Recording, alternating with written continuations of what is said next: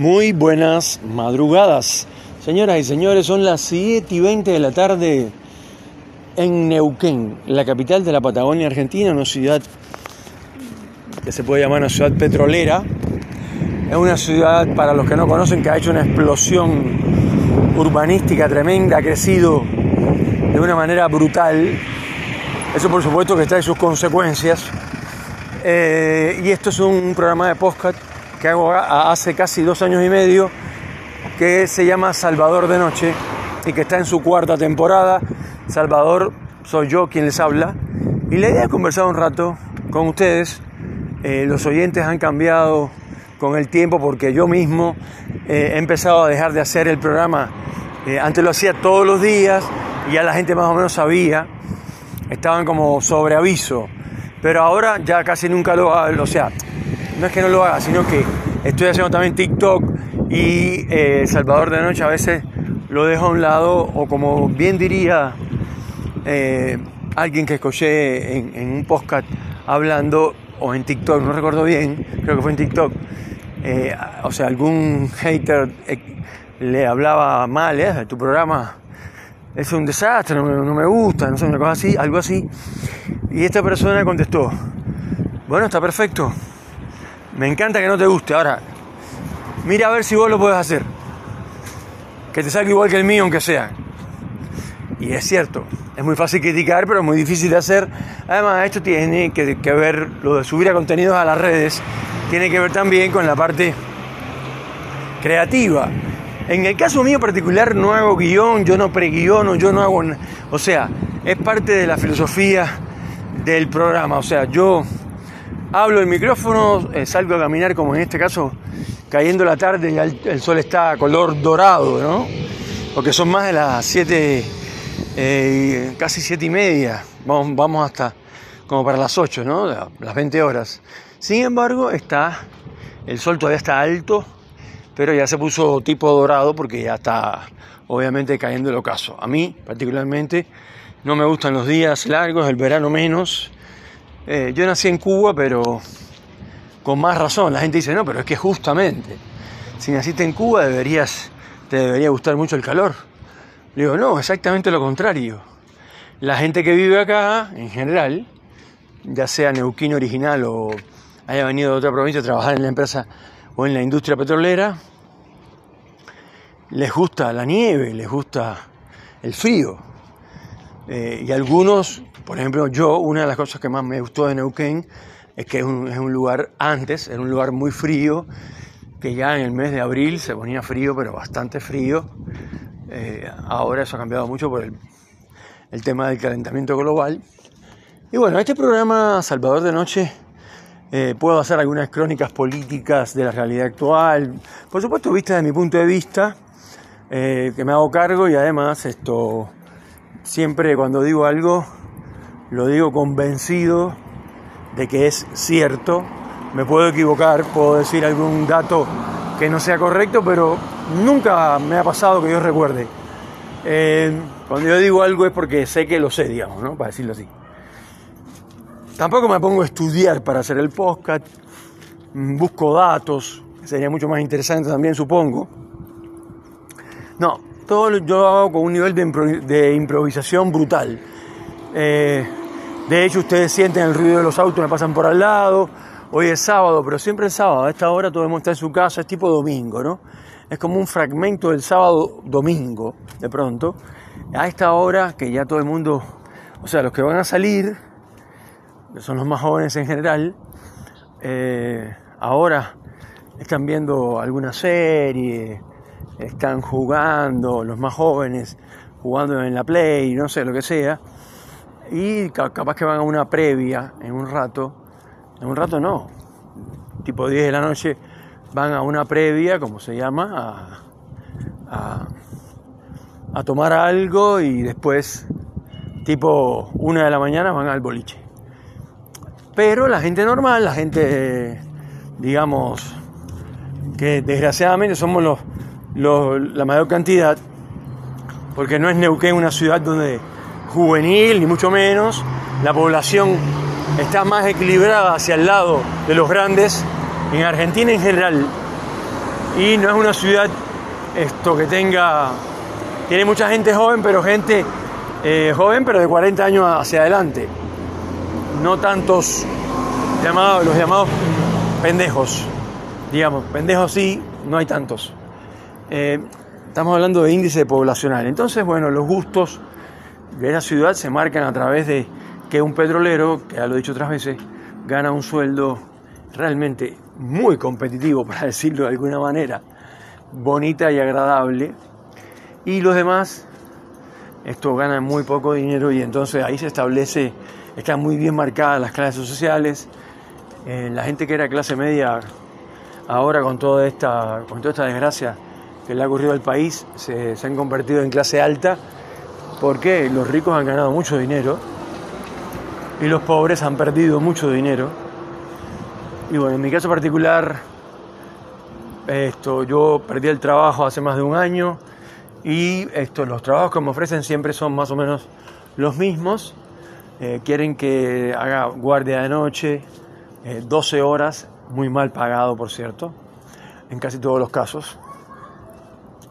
O esto, a mí no me han ofrecido limpieza, pero eh, por supuesto que es un laburo y admiro muchísimo a la gente de limpieza, pero por ejemplo, en el hospital, por decir algo, eh, el que limpia no, es cualquier cosa, o sea, no puedes limpiar así nomás, hay que limpiar las paredes, hay que limpiar las camas, eh, hay que echar sustancias, en fin, es un laburo complicado y muy profesional, ¿no? También.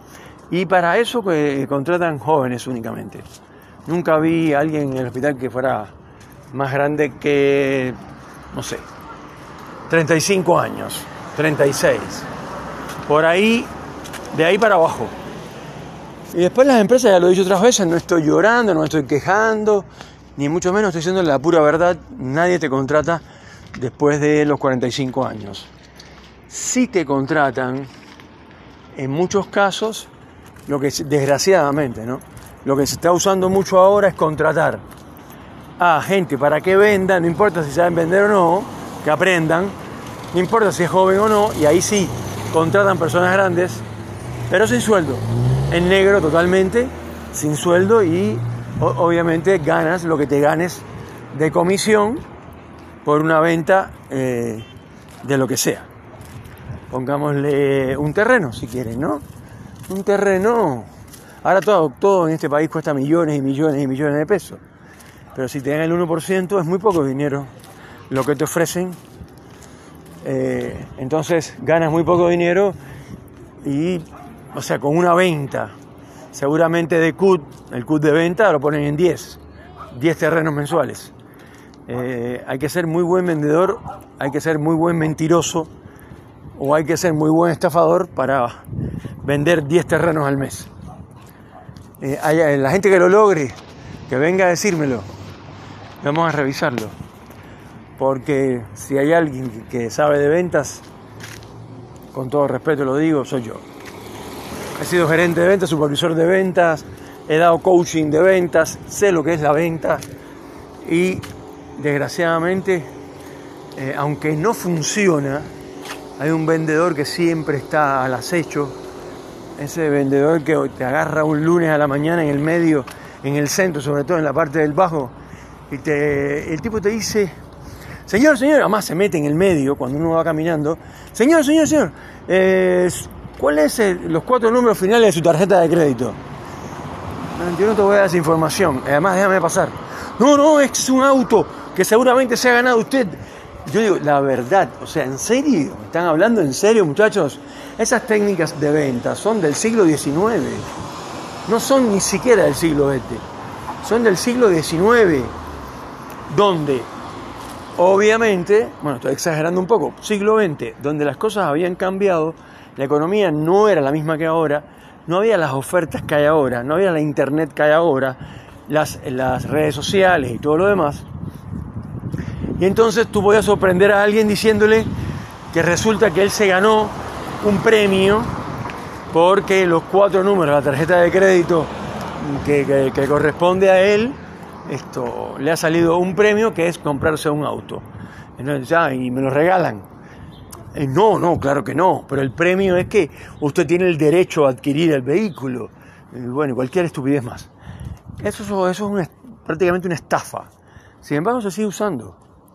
Hay empresas que no voy a mencionar porque la gente las conoce, que te dicen que vas a entrar en un, en un sorteo eh, y que ese sorteo, esto, eh, uno va a pagar todos los meses, por decir alguna ahora en el momento este, con, eh, con una pizza de mozzarella a 1.800 mm, pesos, depende del lugar, te dicen que la cuota mensual es de 5.000 pesos, ponele, algo así.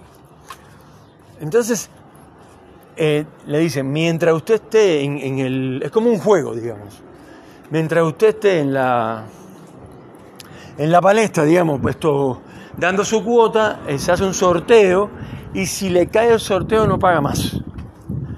Eh, y por supuesto le entregamos su automóvil, cero kilómetros, y usted vive feliz por siempre. ¿Es en serio, señores? ¿De verdad ustedes se creen eso? Pónganse a pensar, ¿de verdad creen eso? Porque además se supone o se presupone que sortean todas las semanas o porque eso no te lo explican tampoco, queda como que, queda como que en, la, en la nada. Y así con todo, en la mayor parte de los planes, eh, lo que pasa es, lo que siempre ocurre con el consumidor, eh, es que el consumidor se queda como que en un, en un, a ver cómo decir, como en un ámbito en el cual está tan desprotegido que lo único que le queda es agarrar un abogado y un abogado ya sabemos que vale el 10% de lo que, de lo que se gane en el juicio o lo que sea, o en la, en la querella que se establezca, etc. 10% para nuestro amigo el abogado, que no digo que esté mal, no digo ni que está mal ni que está bien. Lo que digo es que ahora, por ejemplo, contaban de una concesionaria de vehículos en Buenos Aires que se llamaba X, entonces te decían, eh, nosotros te recibimos tú como parte de pago. Ya los tipos sabían, son estafadores profesionales.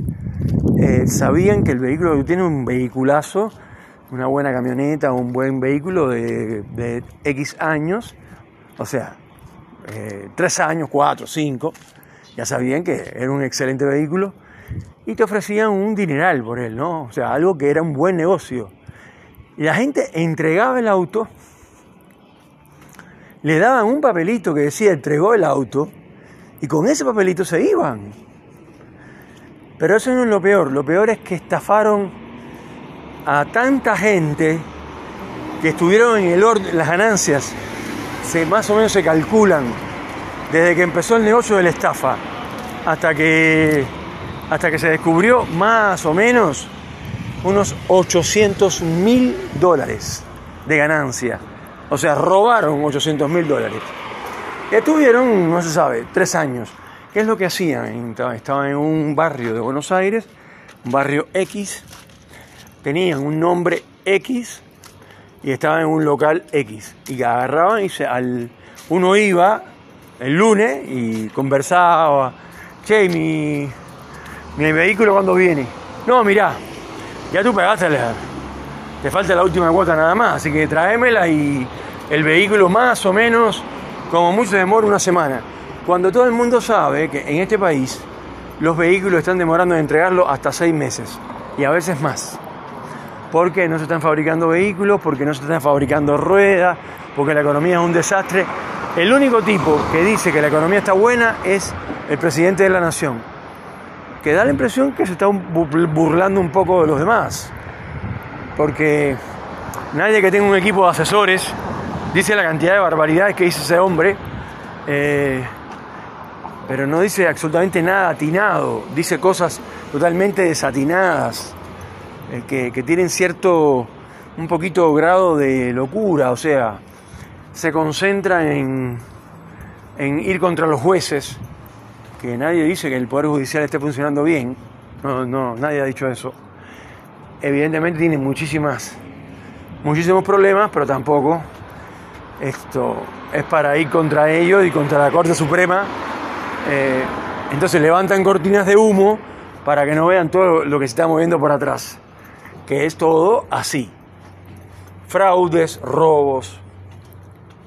Es la época de mayor fraude en la Argentina, la cantidad, de la cantidad de fraudes que hay telefónicos y te llaman y te dicen que, se, que le des el número de cuenta, la gente lo da, eh, porque usted se ganó un premio y se lo vamos a depositar en su cuenta. Bueno, en fin, increíble que engañen así a la gente y siempre, eh, em, siempre hay alguien que cae, digamos. Y estas, estas empresas fantasmas que hay en todos los lugares, eh, ahora está prosperando mucho, sobre todo en la provincia de Mendoza y acá en Neuquén también, unos jóvenes y no tan jóvenes que vienen, esto, alquilan un edificio de los más céntricos de la ciudad en eh, un piso 10, una oficina espectacular, obviamente nueva, y eh, ahí te atienden. Entonces, nadie pregunta, este, esta es la gerencia de la empresa. Nadie pregunta eso. Todo el mundo está buscando trabajo, está desesperado, le importa tres carajos que la empresa que donde quede, así que no preguntan. Uno lo que ve es que es un lindo, una linda oficina eh, y está perfecto, o sea, espectacular, hay en el lugar indicado.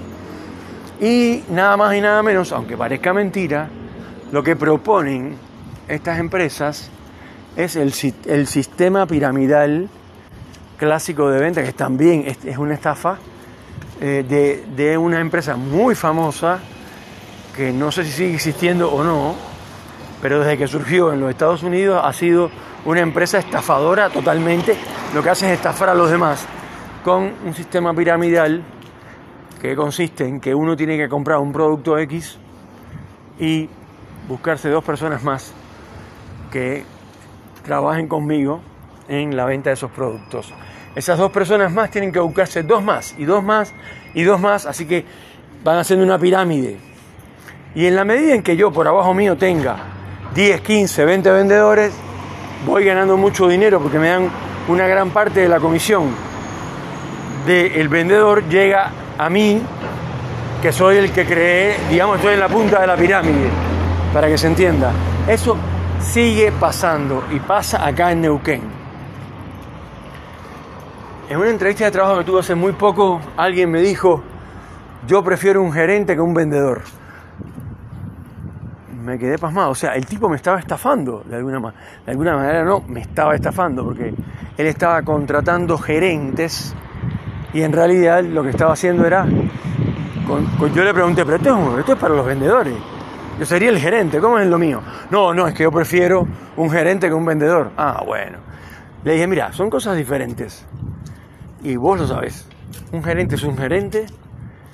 Un gerente tiene que estar preparado, tiene que tener características de un, de un líder, tiene que saber cuánta gente, eh, no sé, puede tener en el equipo, tiene que saber cuáles son sus vendedores, en fin, un, un montón de características que tiene un gerente de ventas que tú no lo puedes comparar con un vendedor común porque para eso es, para eso hay rangos.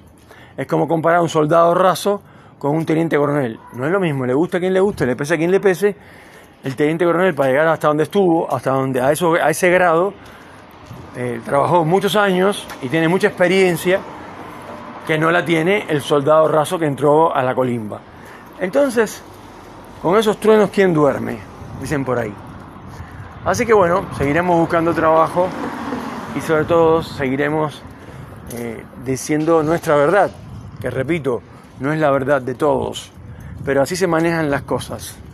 Estas empresas tipo Amway están, pero llegando a Neuquén, casi siempre vienen de Mendoza y son todos estafadores.